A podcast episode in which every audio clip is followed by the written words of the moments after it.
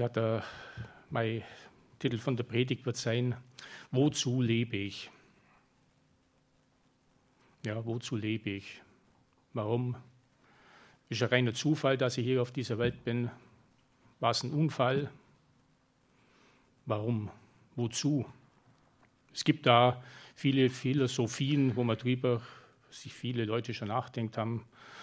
Äh, der eine wird sagen, ach, nach 60, 70, 80 Jahren ist sowieso alles Schluss, also muss ich schauen, dass ich möglichst viel mitnehme in dieser Welt, solange ich in dieser Welt bin. Der andere, dem ist vielleicht Geld wichtig oder was auch immer. Äh, aber ich denke, wenn man da wirkliche Antwort will, wozu ich lebe, sollte ich den fragen, der Leben kreiert hat, der Leben geschaffen hat, nämlich Gott selber. Und wenn man ihn fragt, wird man aber Antwort kriegen, und die Antwort steht in seinem Wort. Von Anfang bis Ende kann man feststellen, ja, wozu er den Menschen geschaffen hat, wozu er dich und mich geschaffen hat, wozu wir leben. Das Ziel Gottes von Anfang an war, als er den Menschen geschaffen hat, er wollte jemanden schaffen, den er lieben konnte an dem er sich freuen konnte, mit dem er Gemeinschaft haben konnte. Also man muss sagen, nicht, dass wir Gott zuerst geliebt haben, wie es einmal im Wort Gottes steht, sondern er hat uns zuerst geliebt. Und das war der Grund, warum er überhaupt Menschen geschaffen hat. Man kann natürlich sagen, gut, er hätte ja Engel gehabt, aber anscheinend war das mit den Engeln nicht so, wie er sich das vorgestellt hat. Er hat den Menschen geschaffen, damit, er jemand hatte, den er lieben konnte, an dem er sich freuen konnte. Und da möchte ich bloß ein, ein kurzes Zitat aus Zephania vorlesen, weil das begeistert mich immer wieder, wo es dann heißt, der Herr, dein Gott ist in deiner Mitte, ein Held, der rettet. Er freut sich über dich in Fröhlichkeit. Er jauchzt über dich mit Jubel. Und als Gott den Menschen geschaffen hatte, hat er gesagt, es war sehr gut oder es ist sehr gut. Und wenn man was sehr Gutes fertig bringt, was ist dann? Normalerweise freut man sich drüber. Und ich denke, so war es auch bei Gott. Er wollte ja diese Beziehung mit den Menschen haben und der Joachim hat ja vor zwei Wochen predigt und habe mir gedacht dann im Nachhinein, da wäre ich mal gern dabei gewesen, als Gott mit Adam und Eva so im Garten Eden in der Kühle der Nacht sich so getroffen hat und miteinander kommuniziert haben, wie das ganze Verhältnis wohl war, wie das war. Es war, muss jedenfalls sehr, sehr cool gewesen sein. Natürlich, der Mensch hat versagt, die Beziehung ist zerbrochen, aber Gott hat sich mit dem nicht zufrieden gegeben. Gut, man hätte sagen können, der Mensch ist ein bisschen ein Spielzeug für Gott und wenn man das nicht mehr braucht oder wenn es kaputt ist oder wenn es nicht mehr so funktioniert, wie es sein soll, dann schmeißen wir es halt weg und machen was Neues. Aber dem war das nicht so. Schon vor Erschaffung des Menschen war für Gott klar, das Versagen wird kommen und der Rettungsplan war festgestanden. Das begann dann bei Abraham, den er herausgerufen hat, so wie jeden von uns herausgerufen hat. Der geht und in Abraham heißt es ja, in dir werden gesegnet sein alle Nationen der Erde. Und Gott hat diesen Plan, seinen Plan, total zielstrebig verfolgt, ohne davon abzuweichen, über Israel bis zur Rettungstat von Jesus. Und er ruft auch heute noch Menschen heraus, Menschen, die er lieben kann, an denen er sich freuen kann, die mit ihm Gemeinschaft haben. Und wenn ja unsere Antwort oder unser Wirken kann nur eine Antwort sein auf diese Liebe, die er uns gegeben hat, dass wir Ja dazu sagen. Und ich glaube, wenn jemand Ja dazu sagt, das Leben wird dann interessant werden, spannend. Und Gott wird sich über diese Antwort freuen. Und du wirst erfahren, mehr und mehr, wozu du lebst. Wenn wir Ja sagen, dann ist das Erste, was ihm wichtig ist, dass er uns zu sich wieder zieht, dass er uns in seine göttliche Familie integriert, dass wir zu seiner göttlichen Familie gehören. Also das ist nicht bloß eine Beziehung, so eine freundschaftliche, sondern eine sehr intensive, familiäre. Das heißt ja im Epheser 2,19, wir sind Gottes Hausgenossen. Und dann, es geht ja weiter, wo Jesus sagt, ich bin in euch, ihr in mir. Also da entsteht was ganz Intensives, was ganz Starkes. Und durch Jesus, durch seine Rettungstat, wenn man dazu Ja sagen können, wird man in seinen Leib integriert, in seine Familie, in seine göttliche. Da kann man wirklich sagen, Vater, Sohn, Heiliger Geist. Und der Vater wird auch zu uns sagen, so wie er zu Jesus gesagt hat, du bist mein geliebter Sohn, du bist meine geliebte Tochter, an der ich mein Wohlgefallen habe. Aber nur, wenn wir dieses neue Leben erstmal von ihm empfangen dürfen, durch Glauben. Und die Frage ist natürlich, was muss ich glauben? Ja, ich sollte glauben, dass Gott mich wirklich liebt, dass er erstmal, dass er existiert, dass er mich liebt, liebt, dass er meinem Leben wirklich einen Sinn und ein Ziel gibt, dass ich Vergebung empfange, das haben wir heute am Abendmahl erlebt, wo man sagen können, egal was in meinem Leben war, mir ist vergeben.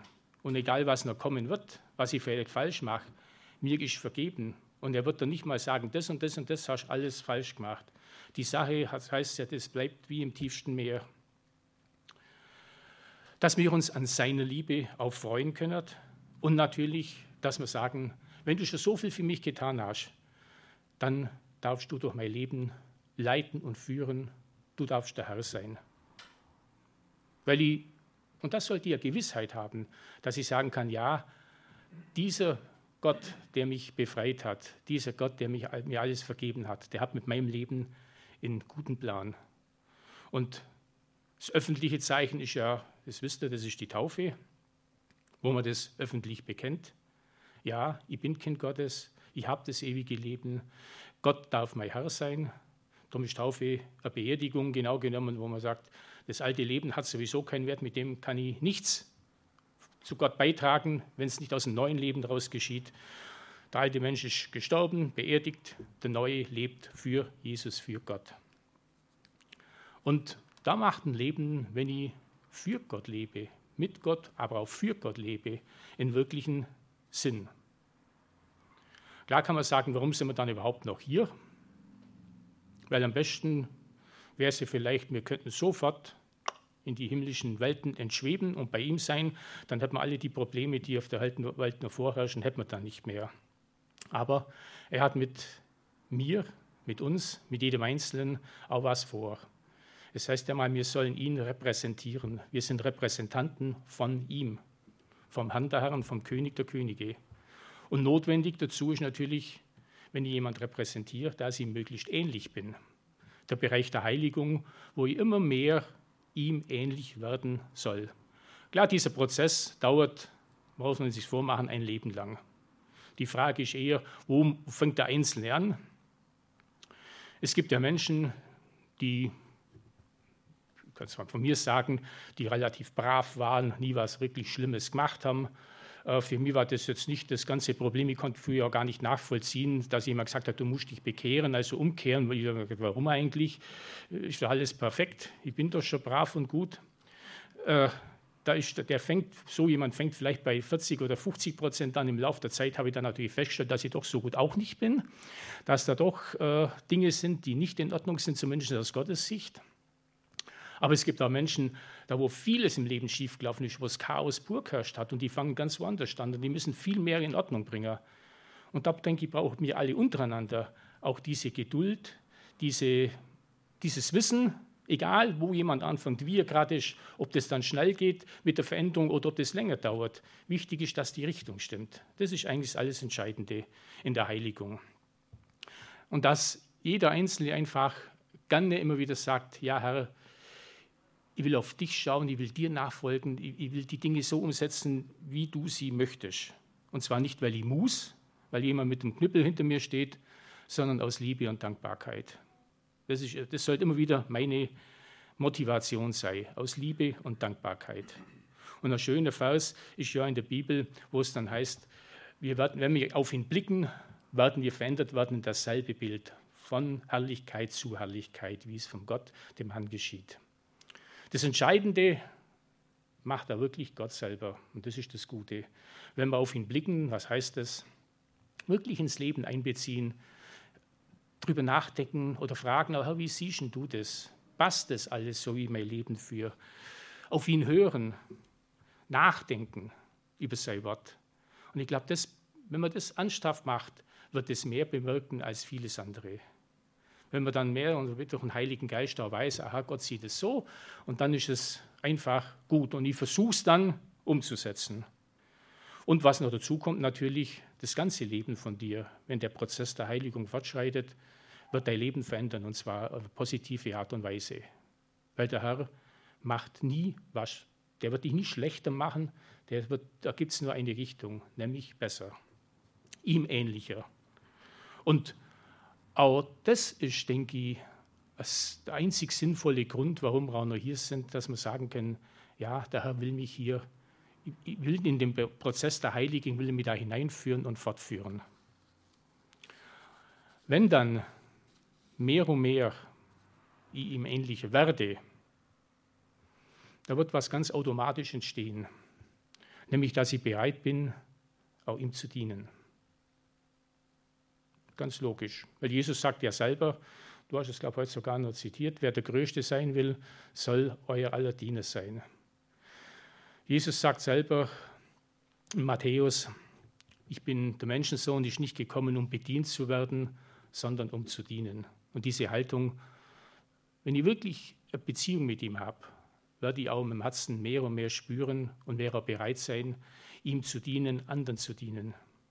Und man muss sich immer wieder fragen im Laufe der Jahre, wenn man länger im Glauben ist, weil sowas kann sich auch mal wieder leicht verändern, wem diene ich wirklich?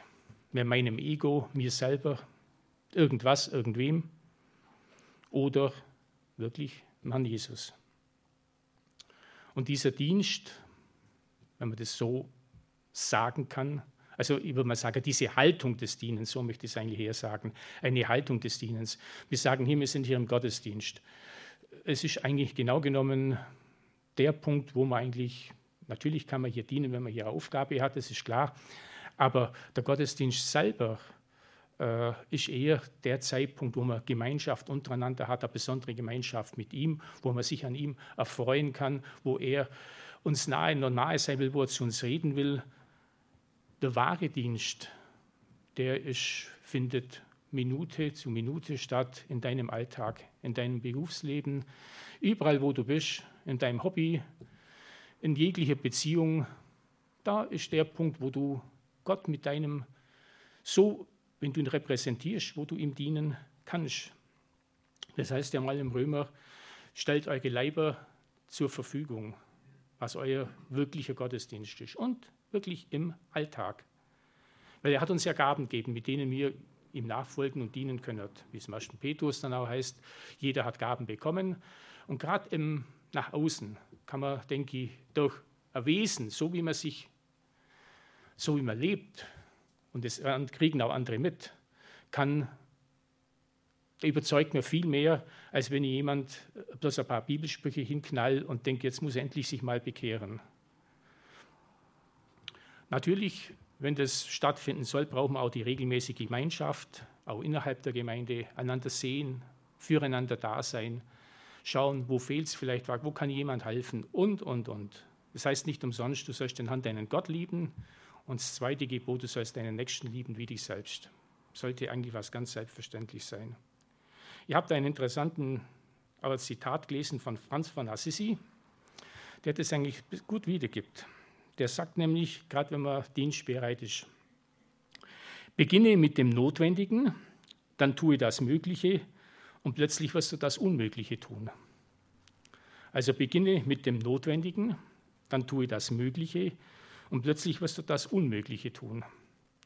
Und als ich das so gelesen habe, habe ich an meine Bekehrung selber gedacht. Da weiß ich noch gut, vor 32 Jahren, mein Sohn war damals sehr klein und bin zum Glauben gekommen, habe mich taufen lassen. Und mein Prostitut hat damals noch gesagt, ah, jetzt nehmen wir uns mal ein Jahr, weil unsere Familienverhältnisse war ja etwas schwierig. Patchwork-Familie, nehmen wir uns mal raus. Aber weil ich unbedingt wollte, dass mein Sohn in Kinderstunde geht, habe ich gedacht, gut, dann muss ich eine Kinderstunde machen. Dann habe ich gleich kurz danach mit Kinderstunde angefangen, obwohl ich sehr, ich habe es ja schon ein paar Mal gesagt, mich sehr unfähig gefühlt habe. Ich war auch unfähig. Ich habe halt mein Möglichstes getan. Das war dann der zweite Schritt.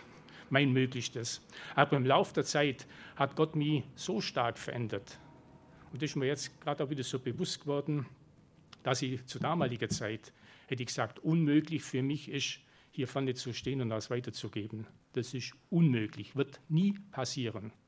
Und Gott hat es verändert. Also beginne mit dem Notwendigen, tue das Mögliche und irgendwann wirst du das Unmögliche tun. Dinge, wo du dir vorher nie feststellen kannst vielleicht. Und da merkt man dann auch, wozu Gott in der Lage ist, wenn sich ein Mensch ihm hingibt, wenn er bereit ist zu sagen, weil dienen ist ja was ganz Allgemeines, gebrauche ich mich irgendwie, ich weiß zwar nicht so genau wie vielleicht, das wird mit der Zeit dann schon rauskommen, aber ich bin einfach bereit zu dienen. Und wenn die Haltung stimmt, dann wird auch auf längere Sicht, äh, wirst du mehr Verantwortung übernehmen, du wirst auch einen klaren Auftrag mal bekommen, wo du genau weißt, das ist jetzt das, was Gott von mir möchte. Ich muss es nicht machen, aber er will dir weiterbringen wo die Sache sehr konkret wird, wo dann jeder weiß, aha, das ist der Platz, wo er mich in der Gemeinde zum Beispiel auch haben möchte, wo ich etwas beitragen kann, dass sein Reich wachsen kann. Weil bei Jesus war der Auftrag ja auch sehr konkret. Er ist gekommen und hat Brot vermehrt, er hat Kranke geheilt, er hat viele Dinge gemacht. Aber seine erste Priorität war die Rettung der Menschen. Das, was erste alles hat sich zugespitzt mit dem, was er gemacht hat, auf diese erste Priorität, auf die Rettung der Menschen. Und unser Auftrag, ein ganz konkreter Auftrag auch nach außen, der ist im 1. Petrus zu lesen und den möchte ich jetzt auch vorlesen, weil da kommt es einfach gut raus, finde ich.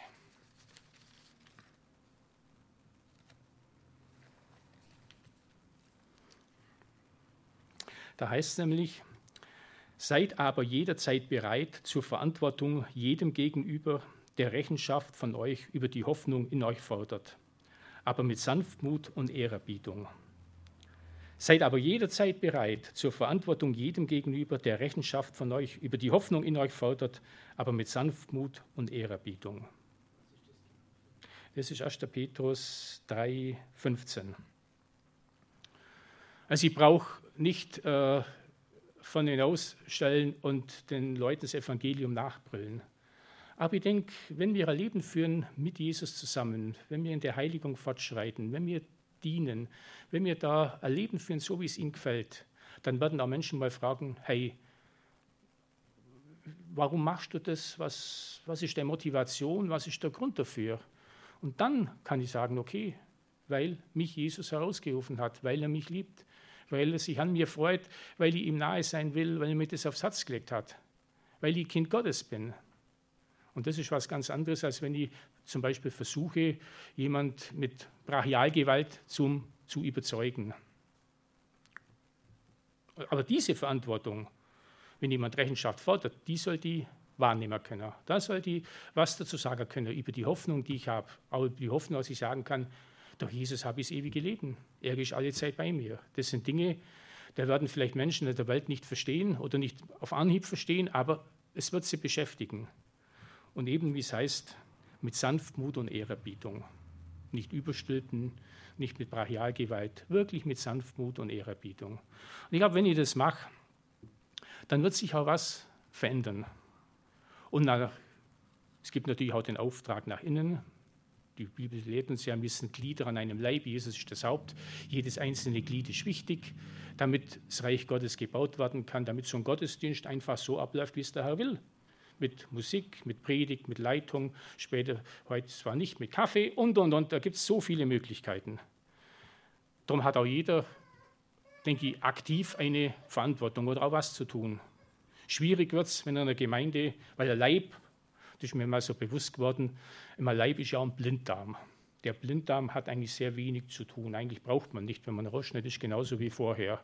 Wenn aber Leib aus 30 Prozent oder 50 Prozent Blinddarmen besteht, denke ich, wird schwierig, weil dann andere Dinge ganz einfach fehlen. Und darum soll sich jeder immer wieder fragen, wo kann ich mithelfen, wo kann ich dienen, was ist mein Auftrag? Weil dann, denke ich, da freut sich auch Gott drüber, über dich, wenn, du, wenn er merkt, aha, ich habe zu ihm gesprochen und die Person setzt es, ein, setzt es um. Weil die Gemeinde, und das sollte uns immer wieder bewusst sein, die Gemeinde, so wie es im Epheser steht, ist ein Lobpreis seiner Herrlichkeit. Die Gemeinde soll etwas von seiner Herrlichkeit, von seiner Liebe, von seiner Größe widerspiegeln. Das soll sichtbar werden, auch für Menschen, die nur, am, die nur Außenstehende sind, die noch nicht bekehrt sind. Und wenn der Gemeinde so eine müde, trübe Truppe ist, wo gar nichts vorwärts geht, ich habe mal einen Kant, der gesagt, ah, wenn, ich, wenn ich das so höre, der Ärger habe ich zu Hause, das brauche ich noch nicht nur in der Gemeinde. So soll es nicht sein. Ich denke, das wissen wir alle. Und dann, und auch da, denke ich, werde ich mehr und mehr spüren, worum ich lebe, wozu Gott mich eigentlich berufen hat, was er mit mir vorhat. Und da bin ich auch hundertprozentig überzeugt, der die einzelnen Schritte geht, der immer wieder die Beziehung mit Jesus sucht und sich führen lässt in der Heiligung, im Dienstbereich und, und, und, dem Leben bekommt mehr und mehr auch ein Ziel, einen Sinn. Er bekommt auch die Kraft von Gott, ist meine Meinung. Und er darf sicher sein, der Herr freut sich über ihn. Und das ist für mich, denke ich immer, da, da freue ich mich dann selber, wenn ich denke, hey Herr, du freust im Himmel über mich oder über, geh mal davon aus, über jeden von euch, dass es einfach so ist. Äh, das ist doch, also für mich eine total schöne Vorstellung. Ich habe jetzt einen Punkt, der mir in der Vorbereitung wichtig geworden ist. Natürlich, äh, das hört sich manchmal oder das hört sich gut an, ist auch gut. Aber wie schaut es aus bei Menschen, die in notvollen Situationen drinstecken? Schwierigkeiten vielleicht in der Ehe, mit Kindern, im Beruf, wo auch immer. Wo dann längere Lebensabschnitte nur noch schwer sind. Kann man das alles dann so annehmen? Mir hat einfach Gott aufs Herz gelegt, hier ist vielleicht der eine oder andere oder mit Sicherheit, der in so einem Abschnitt ist, wo Gott sagen will, gib nicht auf. Die Bibel, gerade die letzten Briefe, da geht es immer nur ums Ausharren. Bleib dran, gib nicht auf, halt durch. Das, was du da durch lebst, durch leidest, möchte ich sogar sagen. Das ist in meinen Augen, will Gott dir zusagen, was besonders Wertvolles, was ganz besonders Kostbares. Und du wirst auch einen ganz besonderen Lohn dafür kriegen. Das heißt mal in der Bibel in Jesaja 63, der sieht dich wie eine kostbare Krone, ein Diamant, ein Diadem in der Offenbarung heißt, ich werde dich zu einer Säule machen im Tempel meines Gottes. Und ich denke, das will Gott denen zusprechen, die gerade in so einer Lebenssituation sind, wo sie sagen, hey, hat Gott mich irgendwo komplett vergessen. Er freut sich nicht über dein, über dein Problem, über, über deine Lebenssituation, aber er freut sich über dich, wenn du treu trotzdem dranbleibst und das mit ihm, mit seiner Hilfe, und da will er auch Tag für Tag die Kraft geben, durchleidest. Und auch da denke ich, in der Situation, wenn man das annehmen kann, kann man auch wissen, wozu ich lebe, wenn ich das durchleiden muss. Weil es wird, in Gottes Augen ist es sehr kostbar und es wird ein Zeugnis sein für viele andere, die dann sagen, hey, was hat der für einen Glauben, dass er das alles aushalten kann, was wirklich schwer ist. Notwendig ist natürlich, dass ich akzeptieren kann, dass in allem Gott mit drin ist. Und das ist mir erst so bewusst geworden, als ich eine Runde im Wald gelaufen bin, wo man sagen kann, kann ich wirklich glauben, habe ich dieses, diese tiefe Gewissheit in mir, dass in allem Schönen, aber auch in allem Schweren, in kleinen wie in großen Ereignissen, dass da Gottes Wirken, Gottes Handeln dahinter steckt. Dass du einmal, und ich mir so bewusst, ich im Wald war, an zwei so Schmetterlinge gedacht habe, hey, da ist Gottes Wirken, Gottes Handeln am Werk, weil er mich liebt weil er mich auch geschaffen hat, um mich lieben zu können, um sich an mir zu freuen zu können, an allem, ob das ein Grashalm ist, der im Wind hin und her wegt oder in jedem Sandkorn. bin ich an dem Punkt, dass ich sagen kann, ja Herr, da ist dein Handeln steckt dahinter, dein Wirken, deine Liebe, deine Gnade mir gegenüber. Du schaust mir total, willst mich durch solche Dinge total mit deinen liebenden Augen anschauen. Und du freust über mich, wenn ich das einfach so sehen kann, tief im Herzen erfahren kann. Und ich glaube, wer das während diesen vielen Dingen Gottes Wirken, Gottes Handeln sieht, wenn er merken kann, Gott freut sich über mich, auch wenn ich mal einen Fehler mache, das ist nicht das Problem. Über die vielen kleinen und großen Dinge und ich bin treu an seine, gehe treu mit ihm, dann werde ich mehr und mehr auch spüren, dass mein Leben Sinn macht. Dann weiß ich auch, wozu ich lebe hier, wo mein Platz ist. Und mir wird die Größe Gottes, die Liebe Gottes, die Gnade Gottes noch viel, viel mehr, viel bewusster werden. Und das wird mein Leben total verändern. Und das wünsche ich mir noch mehr, dass ich das noch viel mehr so erleben kann. Das wünsche ich jedem von euch, dass ihr in diesen vielen kleinen Dingen etwas von seiner Gnade, von seinem Handeln, von seinem Wirken, dass ihr das erfassen könnt. Und das ist einfach spannend und wunderschön. Amen.